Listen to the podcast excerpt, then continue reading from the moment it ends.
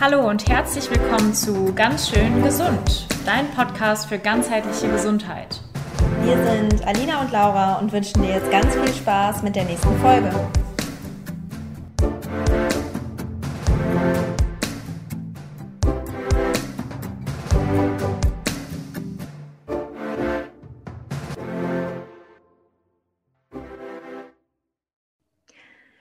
Dass du heute wieder dabei bist bei einer neuen Podcast-Folge von unserem ganz schön gesund Podcast.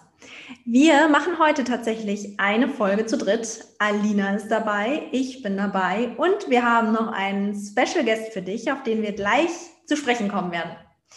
Wir nehmen heute eine Folge zum Thema Nachhaltigkeit auf. Ein Thema, was für mich schon seit vielen, vielen Jahren ein Herzensthema ist und weswegen ich auch mein Masterstudium tatsächlich in dem Bereich gemacht habe.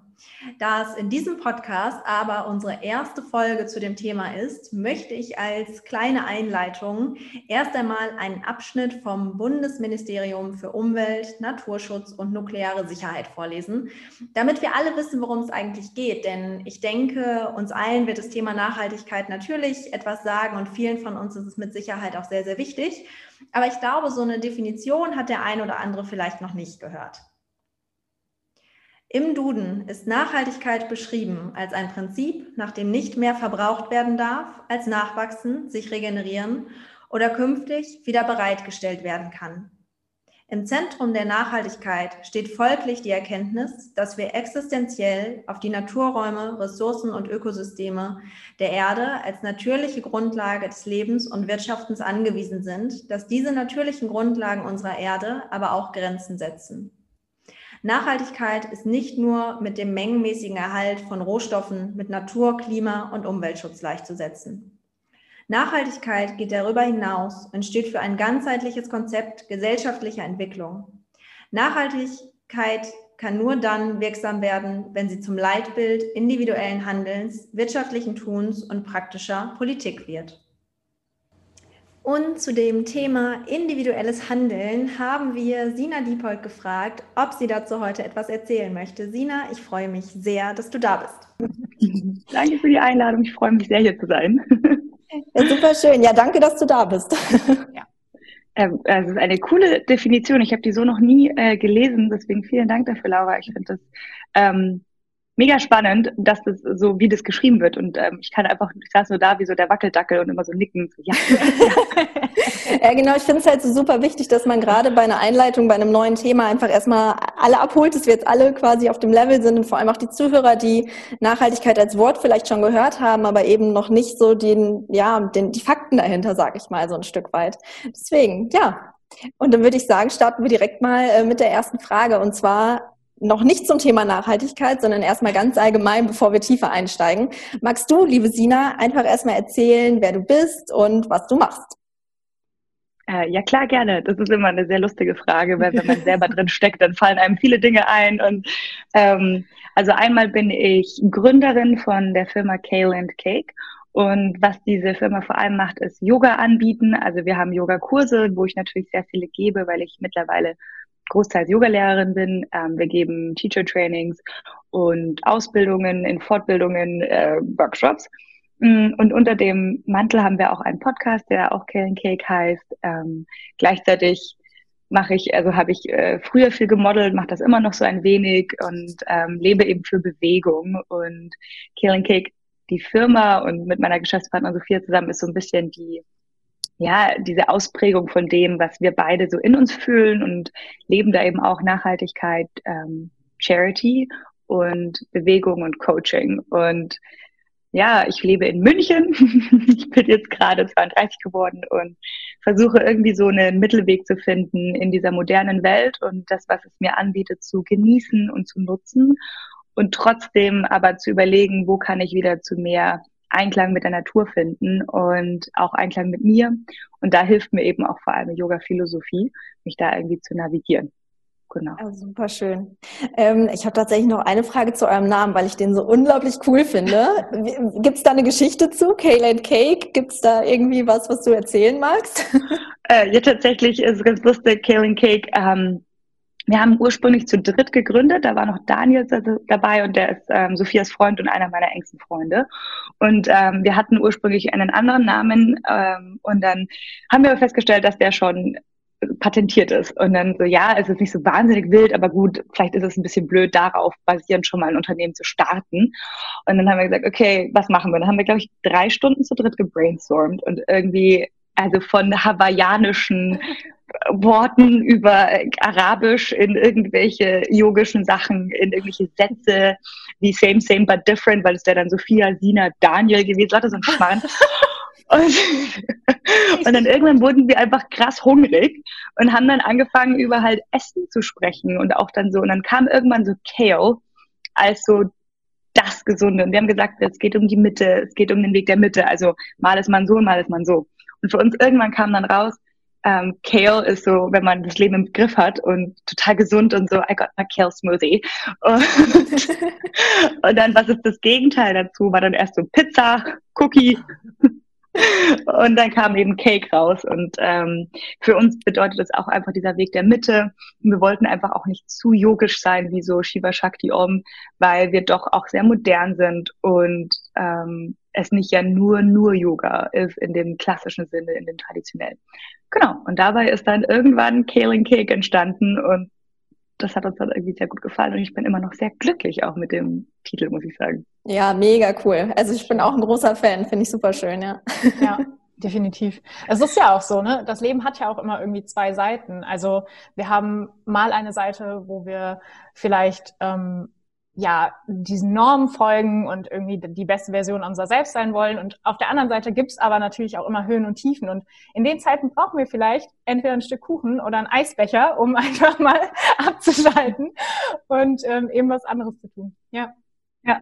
Cool. ja, und für uns ist einfach auch dieser Weg der Mitte ist irgendwie immer die Antwort. Also das dann ja. auch sehr interessant, wenn es eben um Nachhaltigkeit geht oder um Yoga und überhaupt irgendwas, das Extreme, wir sind halt beide, also Sophia und ich, ähm, sind einfach keine Freunde von Extremen, weil die machen uns immer dicht und eng und, und grenzen aus und mit Finger zeigen und was dadurch immer entsteht. Und der Weg der Mitte ist aber gar nicht so leicht, weil der ist sehr facettenreich. Also das ist nicht so oder so, sondern dazwischen ist ganz viele Nuancen. Und das bedarf halt auch viel Unterhaltung und viel Austausch, viel einander verstehen und vor allem auch viel akzeptieren, dass vielleicht die Nuance, die du gewählt hast, eine andere ist als die von jemand anders, ist aber deswegen nicht besser und schlechter. Und ich glaube, dass das ähm, etwas ist, was wir sehr brauchen auf dieser Welt und weil wir tendieren zu Extremen, weil es die leichten Antworten sind, aber glaube halt nicht die richtigen. Mhm. Ja. ja, meistens ist der Mittelweg eben genau das Richtige, ja. Super schön. So ist es im, im Ayurveda und in der Gesundheit ja auch. Also es gibt halt nicht immer nur die eine richtige Lösung, sondern wir müssen halt schauen, was für jeden irgendwie das Beste ist und womit man halt klarkommt und ähm, halt auch da nicht zu radikal alles zu sehen und schwarz-weiß denken. Genau, ja, absolut. Okay, liebe Sina, die zweite Frage kommt von mir. Sag mir doch einmal, wie bist du dazu gekommen, dich nachhaltig ähm, ja, mit Nachhaltigkeit zu befassen. Was bedeutet Nachhaltigkeit für dich ganz individuell? Hm, ja, das habe ich letztens auch äh, lang drüber nachgedacht, wann es eigentlich bei mir losging. Tatsächlich habe ich auch wirklich den, äh, den Ursprung gefunden. Also ich bin schon auch so aufgewachsen. Also ich weiß noch, dass ich als Kind dann irgendwie die Müllermilch wollte und meine Mutter so, na, die Müllermilch, die kauft man nicht. Das ist, das ist ein, ein schlechtes Unternehmen oder dass ich Nestle nicht bekommen habe und sowas. Also, aber auch nicht zu extrem. Also ich bin jetzt nicht so super extrem ökologisch aufgewachsen, aber bewusst. Ähm, das heißt, es war schon immer irgendwie da. Und habe aber auch auf der anderen Seite viele Dinge gar nicht auf dem Schirm gehabt. Und dann war ich in Kapstadt. Ich habe zweimal in Kapstadt drei Monate lang gelebt mit meinem Freund zusammen und dann waren wir dort das zweite Mal und dann war diese ähm, Wasserknappheit. Also die hatten ja, war kurz vor Day Zero, dass es kein fließendes, frisches mhm. Wasser mehr geben sollte. Und das war ähm, eine ganz krasse Erfahrung, äh, weil klar, ich hätte jederzeit heimfliegen können ähm, und sagen können, okay, dann halt nicht. Aber ich war halt im Supermarkt und es gab kein Wasser mehr zu kaufen. Und das Wasser aus der Leitung konntest du nicht mehr trinken. Das kannst du normalerweise in Kapstadt ganz gut trinken. Nur waren einfach durch das, wir sollten nicht mehr spülen, waren einfach die Kolibakterien in dem Wasser so hoch, weil einfach die, ähm, das Abwasser war halt einfach nicht, es hat nicht mehr gespült, weil wir durften nicht mehr spülen. Ähm, und dann habe ich irgendwie festgestellt, so, wow, krass, was, was passiert hier eigentlich? Also das mal so wirklich zu erfahren. ähm, was so Trockenheit und was so mit unserer Planeten passiert. Und habe dann damals irgendwie nur Yoga auf Social Media kommuniziert und, und Sport. Und habe dann aber mich irgendwie getraut, einen Post zu machen und darauf dazu aufzurufen, alle, die in Kapstadt sind, weil ich da einfach auch viele Freunde hatte oder viele kannte, die hingeflogen sind, ähm, so da wirklich damit achtsam zu sein und habe so Tipps ge geschickt und habe halt einfach nur versucht, die Leute dazu aufzurufen, ähm, da wirklich genauer zu sein, weil ich habe halt auch in der Unterkunft gewohnt, wo die die Hostess äh, Fiona war, hat selber schon immer so gelebt, weil sie einfach in, aus Kapstadt kommt und das ja immer ein Thema ist. Und dadurch hat sie uns sehr viele Sachen beigebracht, die wir tun können, um Wasser zu sparen. War total abgefahren. Und dann habe ich äh, sehr positives Feedback darauf bekommen. Und was aber am schönsten war, es hat sich so richtig angefühlt. Also ich hatte so ein bisschen Angst davor, dass dann so Leute so, aber du fliegst dahin, aber du isst doch noch Fleisch, ja, damals. Und dann dachte ich mir so, ja, aber nichts tun ist keine Option. Und dann, und da ging das dann los. Und ja, seitdem ist das irgendwie Teil von meiner Philosophie und von meinem Lebensstil und Perfektion gibt's da auch nicht. Aber eben immer noch dieses Nichtstun ist keine Option. Und da in Kapstadt ging es dann los, dass ich eben mich mit nachhaltigem Lebensstil bewusster befasst habe und angefangen habe, immer mehr darüber zu lernen und Dinge gelernt habe, die ich total krass fand, wo ich vorher keine Ahnung hatte.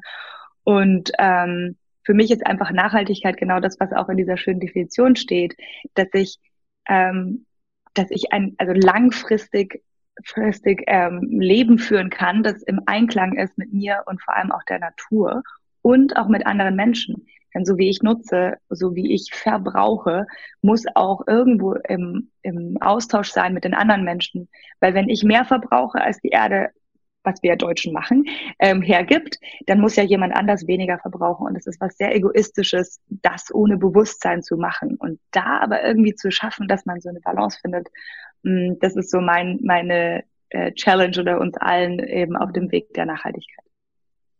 Das hast du super schön erklärt. Ähm, und was ich gerne aufgreifen würde, ist tatsächlich dieses Nichtstun ist keine Option, weil das war tatsächlich so ein Thema, was, ähm, als ich die Fragen bei Instagram gepostet hatte und gesagt habe, sagt mal, was eure Themen so sind. Bei vielen kam halt auf dieses, ja ganz ehrlich, ich bin eine einzelne Person, was soll ich denn bitte machen? Ich kann es doch sowieso nicht verändern. Und mit diesem Mindset ist es natürlich auch super schwierig, sich über Kleinigkeiten zu freuen, die man verändern kann, wie eine Wasserflasche immer überall hin mitnehmen und die wieder auffüllen, anstatt eben immer eine neue Plastikflasche zu kaufen. Das sind ja so diese ganz Kleinigkeiten. Deswegen glaube ich, dass wir da einfach echt an diesem Mindset arbeiten müssen. So ich alleine kann ja gar nichts tun, sondern eher doch alles, was jeder Einzelne tut, ergibt ja wieder eine große Sache am Ende. Ne? Absolut. Und da gibt es irgendwie, finde ich, für mich so zwei Dinge. Einmal dieser schöne Spruch, ähm, one, one person doesn't change a thing, said two million people. Mhm. Also äh, klar sind es die großen Firmen, klar brauchen wir politische Veränderungen, absolut, aber ist es eine Entschuldigung dafür, dass man selber nichts macht, weil die Politik besteht ja auch aus einzelnen Personen und die Firmen bestehen aus einzelnen Personen, wo Entscheidungen gefällt werden. Ähm, und ob da jetzt irgendwie Ei oder Huhn zuerst war, also ob erst die Politik und die großen Konzerne was ändern sollen oder erst die einzelnen Personen, um vielleicht sagen wir mal, ich bin Grundschullehrerin und ähm, ich unterrichte und, und dann bringe ich irgendwie Nachhaltigkeit in, da rein bei den jungen Leuten. Und es ist die Tochter von einem Konzernvorstand bei Nestle, whatever.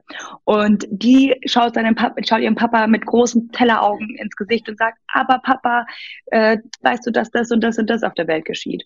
Und schon habe ich wieder einen Samen gesät und wer weiß, was das immer für so diesen Butterfly-Effekt hat.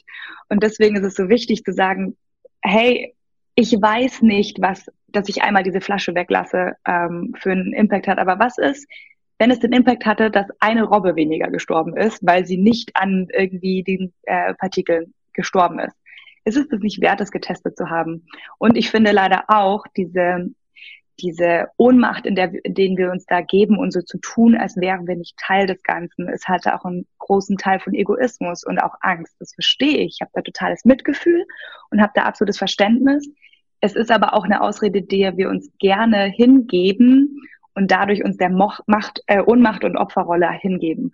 Und ich finde einfach mittlerweile mit den Informationen, die wir so bekommen über die sozialen Medien, über Internet, über alles, was möglich ist, ist es nicht mehr gerechtfertigt, das als Ausrede zu nutzen. Und natürlich wirst du Fehler machen und natürlich bist du nicht perfekt und vielleicht bist du eingreifbar, aber komm in die Arena und mach mit weil äh, es startet bei jedem Einzelnen und es, alle großen Bewegungen sind viele kleine Schritte. Fertig. Mhm. Deswegen ähm, einfach anfangen. Also das ist das Aller, Allerwichtigste und ähm, du bist nicht alleine. Schön. Das ist ja generell auch so. Ähm, man sagt ja auch, das Leben ist im Endeffekt die Summe von all den kleinen Taten, die du halt getan hast. Und deswegen ist es super wichtig, einfach irgendwann mal anzufangen und vielleicht sich nicht auch nicht zu verurteilen, dass man es halt lange Zeit vielleicht nicht gemacht hat, weil man eben in dieser Angst war, sondern einfach rauszugehen und zu sagen, okay, ich habe es halt die letzten Jahre nicht gemacht, aber dann fange ich jetzt damit an, weil ich habe vielleicht noch 50, 60 Jahre vor mir. Also auch das nochmal. Super wichtig. Ja. Super wichtig. Ich habe sogar mal extra, ich habe zu meinem Geburtstag extra eine Podcast-Folge dazu aufgenommen, weil einfach ich das so wichtig finde, dass die Leute ja dann irgendwie irgendwelche Personen sehen, die ich ja auch total, zu denen ich aufblicke, ja, irgendwie Luisa Neubauer oder so, mm, die ein Leben führen, wo ich denke, als ich in dem Alter war, habe ich nicht ansatzweise drüber nachgedacht, in den 90ern da in der Popkultur rumgeschwommen. Also die Bravo lesen war das höchste irgendwie der Gefühle, aber da habe ich nicht über Nachhaltigkeit und politischen Aktivismus nachgedacht. Also da war ich Meilen davon entfernt. Und zum Beispiel, ich hatte auch so Sachen wie, hm, ich habe Fast Fashion war mein Leben und ich habe Fleisch gegessen. Ich verurteile niemanden, der Fast Fashion kauft und Fleisch isst, sondern es geht um so Bewusstseinsveränderung und sich seine, seine ähm, Einflusses auf die Welt durch seine Handlungen und Taten bewusst zu werden. Mhm. Und da einfach wirklich, ich, ich möchte zurückblicken und ob Kinder oder nicht, ist wurscht, aber ich möchte irgendwie was zurücklassen und sagen, I did my best. Ich habe mit dem, was ich wusste und was ich an Möglichkeiten hatte, ja, wenn ich alleinerziehende Mutter bin, dann kaufe ich sicher nicht die Demeter äh, super teuren Dinge, weil ich mit anderen Sachen beschäftigt bin aber ich kann, I did my best mit dem, was ich an Mitteln und an Fähigkeiten und an Wissen habe. Und da einfach sich nicht darauf auszuruhen, dass, na ja, wenn ich die eine Flasche weglasse, dann bringt das nichts, sondern tatsächlich bringt es unendlich viel, weil das ist die Summe des großen Ganzen, diese ganzen kleinen Dinge. Ja, super schön. Ja, sehr cool. Ähm, dann lass uns vielleicht noch mal ein bisschen konkreter werden tatsächlich. Was sind für dich so die zwei bis drei größten Bereiche, wo wir ansetzen können, was wir im Alltag tatsächlich schon umsetzen können? Was würdest du da sagen? Du hast ja so ein bisschen Fast Fashion schon angesprochen. Ähm, das wird wahrscheinlich einer sein, könnte ich mir vorstellen, über den du vielleicht noch ein bisschen erzählen magst. Ähm, und was sind da so die Sachen, ja, wo jeder für sich schon mal was anfangen kann vielleicht?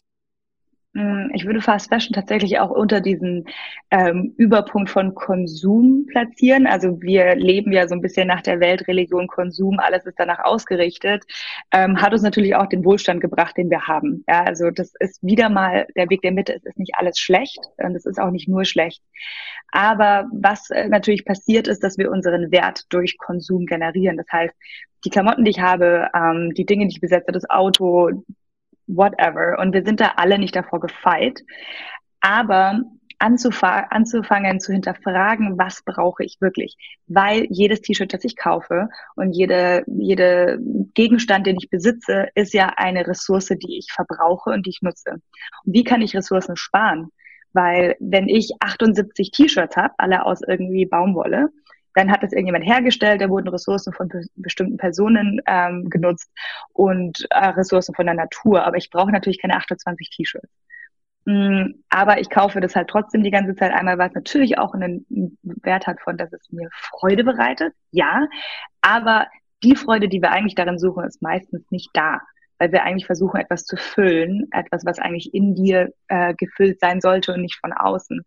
Ähm, also diesen, sich den Konsum mal ehrlich zu hinterfragen und bevor ich etwas kaufe, und vor allem, wenn es dann auch noch irgendwie aus dem Bereich Fast Fashion oder sehr, sehr, sehr günstig ist, also so, dass es nicht in Relation zu dem ist, was die Dinge wert sind. Weil wenn ich ein günstiges T-Shirt kaufe für drei Euro, ähm, dann ist ja das alleine, weil es wahrscheinlich irgendwie jemand designt hat, eine Firma hat das irgendwie Advertisement dafür gemacht, dann wurde es irgendwo in Bangladesch hergestellt von einem Menschen aus Ressourcen, die von der Natur kommen. Es wurde hierher gebracht, es wurde aufgehängt, es wurde gesichert, es wurde verkauft. Und wenn man sich mal alle diese Punkte anschaut, dann muss das doch mehr als drei Euro sein. Das heißt, der Energieaustausch, Geld ist Energie gegen diesen Wertstand, der ja auch Energie ist, stimmt nicht. Und dann muss aber irgend, da wir ja Energieerhaltungsgesetz von Newton kennen, ähm, irgendwo stimmt's nicht, weil es muss immer ausgetauscht werden. Das ist immer äh, Aktio, Reaktio. Und wenn ich dann aber feststelle, ich zahle für etwas drei Euro, was an sich mehr wert sein muss für das, was einfach da reingesteckt wurde, irgendjemand zahlt drauf. Es ist die Natur und es sind die Menschen, die diese ähm, Produkte herstellen. Weil wenn dann auch noch ein großer Konzern damit Gewinn macht, dann stimmt doch irgendwas gar nicht. Und das bringt halt auch irgendwie uns vor diese Probleme, in denen wir stehen. Und ähm, da muss man nicht irgendwie jetzt mit dem Finger auf jemanden zeigen oder ankreien oder ein schlechtes Gewissen haben, sondern anfangen so, okay, ich übernehme Verantwortung. Okay, ich fange an, mir dessen bewusst zu sein. Meine Vergangenheit, dass ich äh, mir tonnenweise Fast Fashion gekauft habe und da gearbeitet hat in dem Bereich, ähm, also ich persönlich, ähm, kann ich jetzt nicht mehr zurückgängig machen, weil äh, Back to the Future existiert nicht. ähm, aber ich kann sagen, okay, dann schaue ich doch mal, wie ich ab jetzt was verändern kann. Also einmal den Konsum hinterfragen ist ganz, ganz, ganz, ganz gigantischer Punkt, ähm, vor allem von eben Gegenständen und Dingen. Und vor allem ja auch, dass wir tatsächlich uns ja irgendwann nicht mehr glücklich machen, wenn wir mhm. noch ein T-Shirt haben. Dann stehe ich vorm Schrank und sage, ich habe nichts zum Anziehen. Wenn ich im Urlaub aber nur drei Tops dabei habe, bin ich viel glücklicher, weil ich mhm. überhaupt nicht mehr darüber Gedanken machen muss. Und am besten schaue ich dann auch noch aus, weil ich halt einfach das nehmen, was halt da ist. Also mhm. ist ja immer so total erstaunlich. Es gibt ja so mhm. diesen, diesen Ansatz ähm, im Sinne von alles, was uns oder alles, was wir konsumieren, was wir kaufen, tatsächlich macht uns ungefähr durchschnittlich, egal wie groß es ist, drei Monate glücklich und danach sowieso nicht mehr. Also wenn man sich das einfach mal überlegt, dann ist es halt wirklich die bewusste Entscheidung für eben die Qualität im Zweifel ja auch und ähm, ich hatte in, in meinem Buch, was jetzt noch erscheint, irgendwie noch geschrieben, ähm, ich finde es halt so schön, wenn man quasi jetzt sich dem bewusster wird und anfängt, einfach seinen Kleiderschrank quasi auch umzustellen auf vielleicht nachhaltigere Mode, aber das eben auch langsam und dass das ja auch ein Prozess ist, den man lieben kann, weil du kaufst jedes Mal ein neues Lieblingsstück und natürlich dauert das Jahre. Das geht nicht von heute auf morgen. Ne? Und ich glaube, das ist einfach so, dass man den Prozess halt auch lieben lernt, vielleicht sich da umzustellen. Mhm. Absolut. Ich finde auch, dass das immer so getan wird, als wäre das eine Art von Verzicht. Es ist aber tatsächlich nicht, sondern ein Shift von Prioritäten. Mhm. Es ist genauso wie, dass ich nicht jeden Menschen, den ich kenne, treffe, nur weil ich ihn nett finde, aber dadurch nie eine Tiefe bekomme in meinen Freundschaften, weil ich mich nie länger mit jemandem beschäftige, der mir halt vielleicht wirklich entspricht oder mir nah ist oder der irgendwie eine Art Soulmate ist.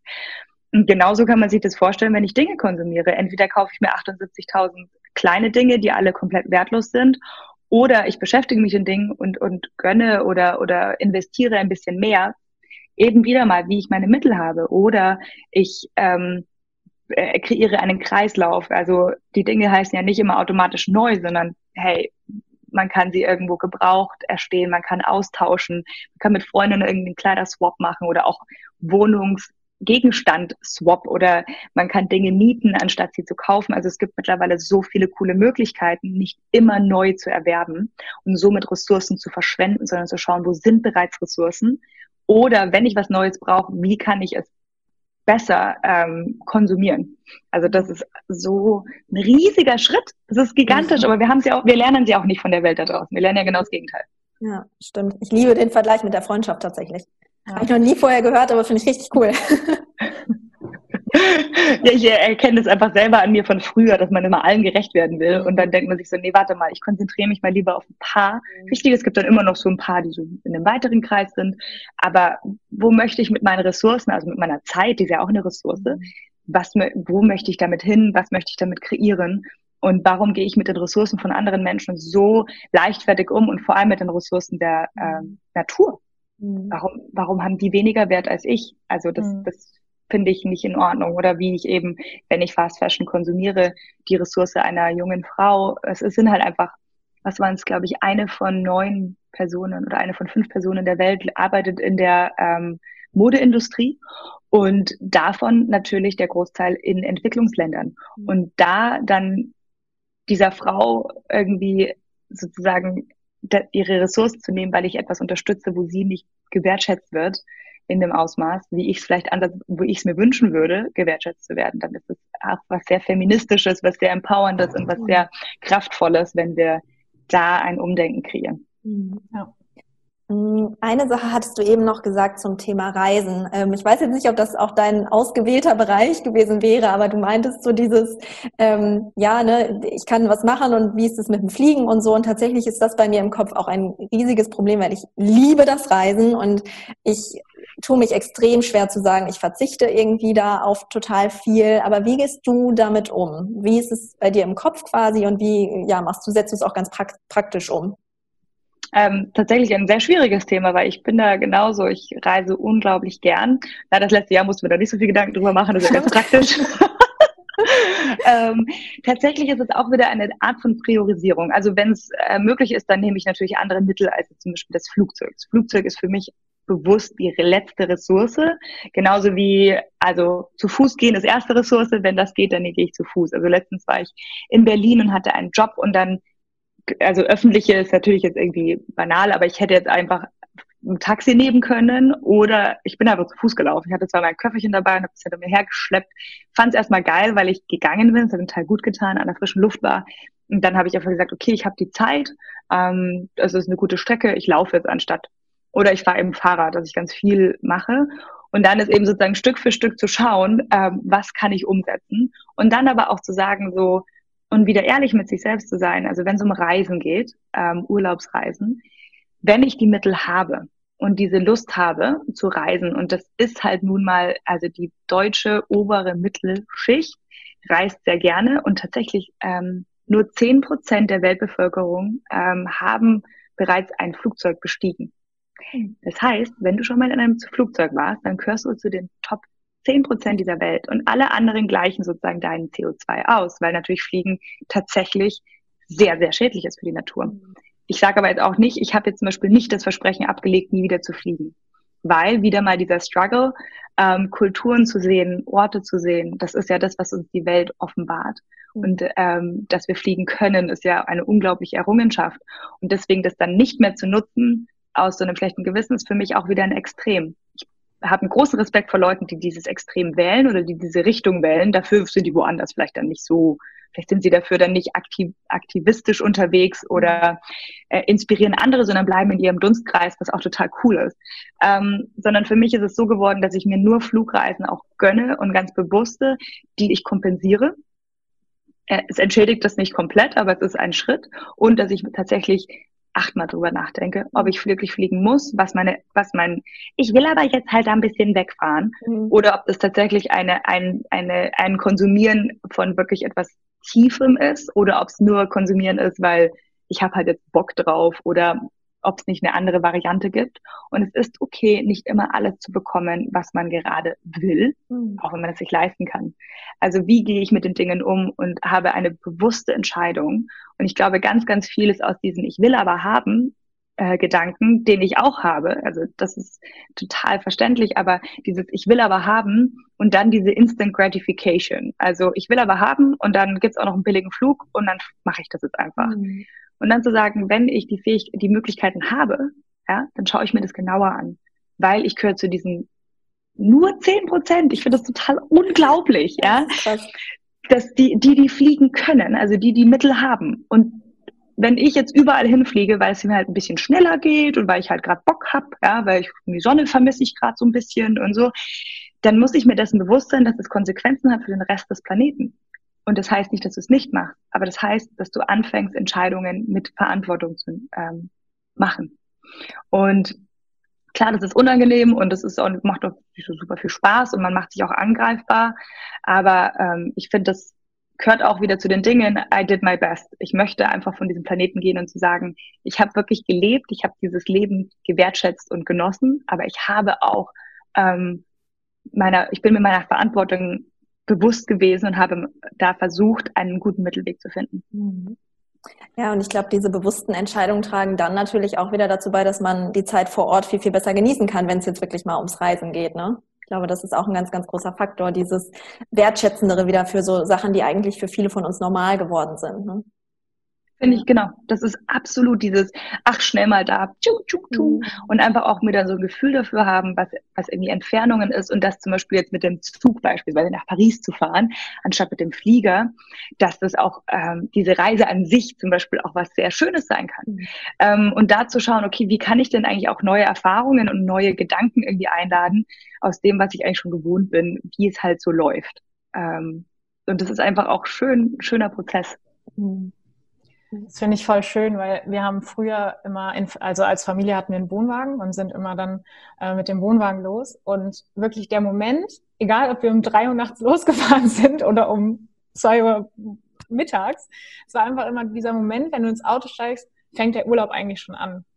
Und ich finde, das hat man halt manchmal, wenn man fliegt, und ich kann mich da nicht freisprechen, also ich fliege auch, ne? ähm, aber manchmal ist es so, man ist dann so plötzlich da und wird so da reingeworfen und man sagt ja auch ähm, so yogisch, dass halt die Seele auch so ein bisschen braucht, um nachzukommen. Und das habe ich ganz häufig, wenn ich, wenn ich eben Flugreisen habe. Ähm, das hatte ich aber nie als Kind, wenn wir mit dem Wohnwagen weggefahren sind. Das ist einfach eine andere Art von Urlaub. Und ich glaube, das sollten viele auf jeden Fall auch nochmal ausprobieren, wenn sie es noch nie gemacht haben. Das ist auf jeden Fall eine schöne Erfahrung. Voll. Und vor allem, was für ein unbeschreibliches Glück haben wir eigentlich, in Europa zu leben. Ja. Also meine beste ja. Freundin lebt in Kanada und zwar so mittendrin in Kanada, wo keiner wohnt. das ist schwierig dann, ja. Du kommst aus dem Land nicht raus. Du fährst halt einfach drei Tage in eine Richtung und du bist immer noch im gleichen Land. Ja. Genau. Wir sind drei Tage im Auto und wir sind einfach in, irgendwo in Afrika. Also so. Ähm, ja da einfach mal wieder zu sagen, so, hey, weißt du, wie geil ist eigentlich Italien? Wie geil ist Südtirol? Mhm. Wie fantastisch ist die Schweiz? Wow, Frankreich. Also ja, auch die ganzen Oststaaten ja auch. Also, mhm. ja. Und Toll. da ähm, haben wir aber so eine Le Welt vorgelebt gekriegt, dieses, oh, ein bisschen Jetset in den Malediven und dann mhm. hüpfe ich noch ein bisschen auf die Tralala und ja, das kann sein, aber muss, muss nicht immer. Mhm. Also, Ita also Italien oder in die Berge tut's auch mhm. und wahrscheinlich ist es viel echter. Mhm weil ich es einfach mache für mich und nicht für den Instagram-Post. Mhm. ja, total. Okay, kommen wir nochmal zu einem ganz anderen Thema. Du weißt ja, dass ähm, Laura und ich uns vor allen Dingen mit dem Thema Gesundheit auseinandersetzen. Und ich als Ärztin habe mich auch häufig gefragt, wie ist das mit der Nachhaltigkeit im Gesundheitssystem? Weil ich ne, das ist halt eine Katastrophe mit diesen ganzen mit dem ganzen Abfall, mit den ganzen Einmalprodukten. Und es ist natürlich schwierig, wenn man halt hygienisch arbeiten möchte, da auch wirklich irgendwie die Balance zu finden ähm, oder generell auch auf andere Produkte umzusteigen. Aber würdest du sagen, dass Nachhaltigkeit schon einen Effekt auch auf unsere Gesundheit hat? Mm, ja, auf jeden Fall. Also für mich ist es so, dass wenn ich wirklich ganzheitlich nachhaltig lebe, dann gehe ich ja auch nachhaltig, also ich möchte ja lange gesund sein. Ja, also ich gehe mit meiner Energie nachhaltig um, genauso wie mit meinem, ähm, mit meinem Körper. Das heißt, also ich habe gleich mal ein anderes Bewusstsein. Das ist ja diese Nachhaltigkeit, ist, ich, ist ja nicht immer automatisch nur auf die Natur, weil wir sind ja Natur. Ich bin ja Teil der Natur, wenn ich endlich mal aus diesem Vergessen herauskomme, dass ich irgendwie ein Mensch bin in einer Stadt auf Beton in Wänden sondern ich bin Teil der Natur. Das heißt, wenn ich anfange, mich damit auseinanderzusetzen, finde ich auch diese Verbindung immer mehr und fange dann an, auch dann meine Gesundheit anders zu behandeln.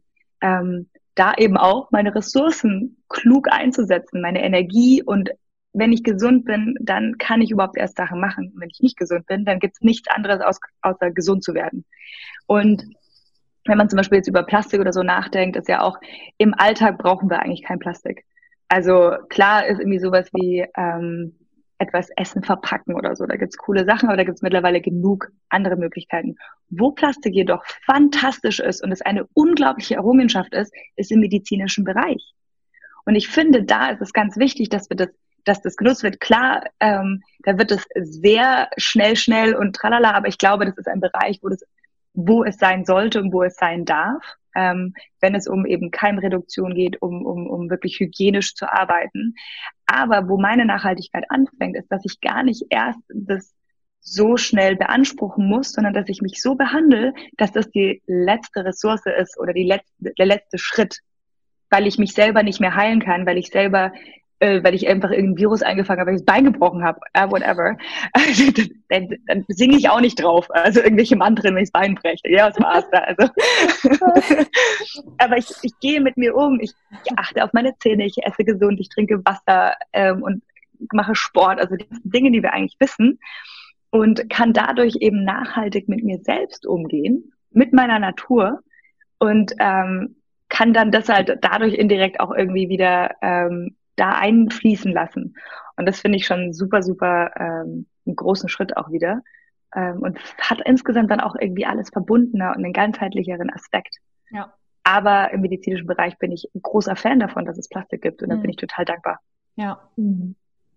Also das hast du richtig schön gesagt. Das ist eigentlich so, dass man halt durch die Nachhaltigkeit seine, seine eigenen Ressourcen nochmal einspart, dass man, dass man ähm, über sich hinauswächst, dass man auch ne, durch gesunde Ernährung eben auch seine Gesundheit stärken kann und dadurch eben auch Ressourcen im medizinischen System einsparen kann, um da auch Nachhaltigkeit reinzubringen.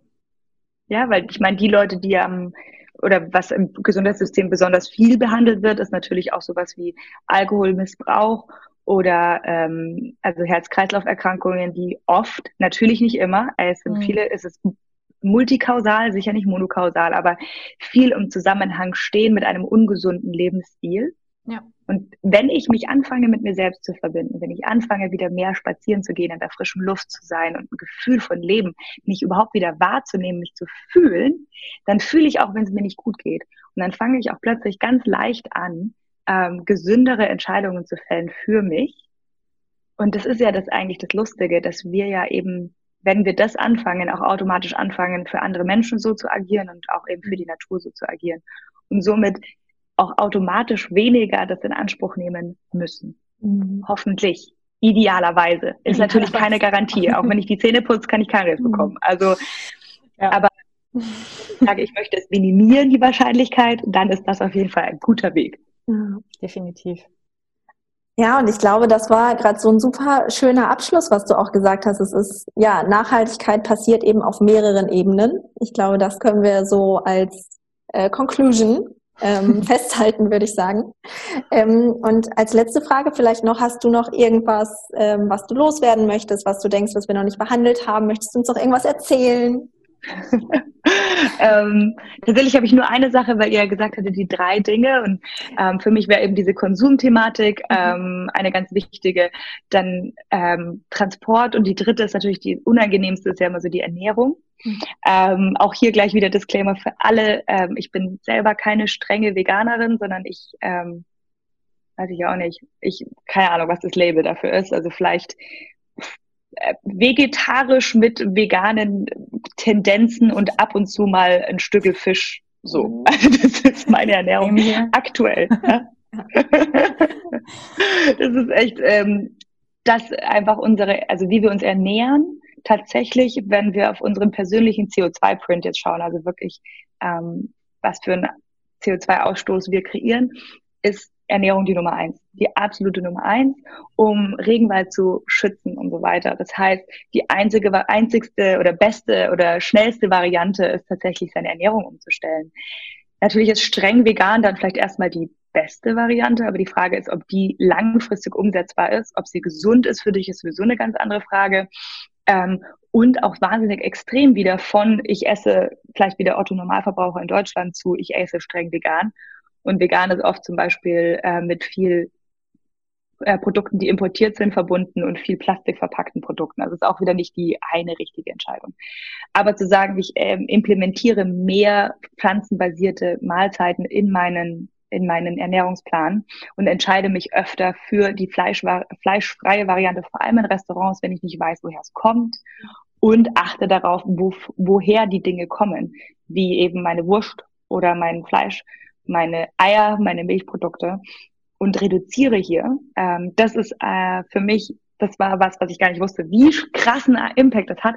Und dann kann man da schon mal ganz, ganz, ganz schnell einen ganz großen Schritt machen. Und es macht tatsächlich auch mega Spaß, mhm. weil das ist ja auch wieder was Neues erforschen. So wie kann ich und gleichzeitig auch natürlich ähm, tendiert es tendenz, also tendiert es grundsätzlich eher zu einem gesünderen Lifestyle, weil nicht weil vegan gesund ist, das ist ja wieder mal so ein kleiner Druckschluss. Ich kann auch Kartoffelchips essen den ganzen Tag und bin Veganer, mhm. sondern ich tendiere wahrscheinlich dann mehr zu Obst und Gemüse im Grunde. Ähm, und das führt zu einer wahrscheinlich gesünderen Ernährung. Und das ist total das geile Gefühl. Ich bin voll der Gemüsefreak geworden. Mhm. Ähm, deswegen kann ich das auf jeden Fall nochmal ans Herz legen und das einfach ausprobieren. Und das macht tatsächlich wirklich Spaß, diese Dinge umzusetzen. Und es ist total das schöne Gefühl, weil man sich dann wieder mehr ähm, integriert fühlt in die Natur und nicht als Fremdkörper, der nur benützt, sondern wieder ähm, ja in Einheit. Hm, ja, total schön. Und ich, was ich auch ganz wichtig finde, ist halt auch, was du gesagt hast, so dieses ähm, vielleicht erstmal reingehen in den Prozess und schauen, wie es sich anfühlt. Da gibt es einen ganz tollen TED-Talk zu von einem Journalisten, ich habe den Namen gerade vergessen, ähm, packe ich aber in die Show Notes, der halt gesagt hat, hey, ich konnte für mich persönlich nicht sagen, ich werde jetzt dauerhaft Vegetarier, aber ich bin jetzt Weekday Vegetarian. Das heißt, ich esse, wenn dann, nur mal ein Stück Fleisch, weil ich Lust drauf habe am Wochenende. Ähm, und so hat er quasi erstmal für sich angefangen, das Ganze umzusetzen. Und solche Konzepte kann man für sich sich ja selbst auch überlegen, was passt individuell zu einem und dann eben so ähm, daran gehen und erstmal starten. Genau. Anfangen. Das ist das absolut aller, aller, allerwichtigste. Einfach mal anfangen. Ja, weil Perfektion gibt es nicht. Deswegen keine Angst davor, dass du es nicht mhm. perfekt machst, weil das gibt es nicht. Ja. Super. Sehr schön. Ja, ich glaube, dann sind wir hier am Ende von diesem wunderschönen Interview. Vielen, vielen Dank, Sina. Es war mega cool. Ich habe so viel mitgenommen, auch von deiner Art, wie toll du das einfach alles erzählt hast. Ähm, ja, vielen, vielen Dank. Vielen Dank, dass du da warst. Danke, liebe Alina und Laura. Es hat mir sehr viel Freude bereitet und ähm, ja, und hoffentlich bis bald. Bis bald.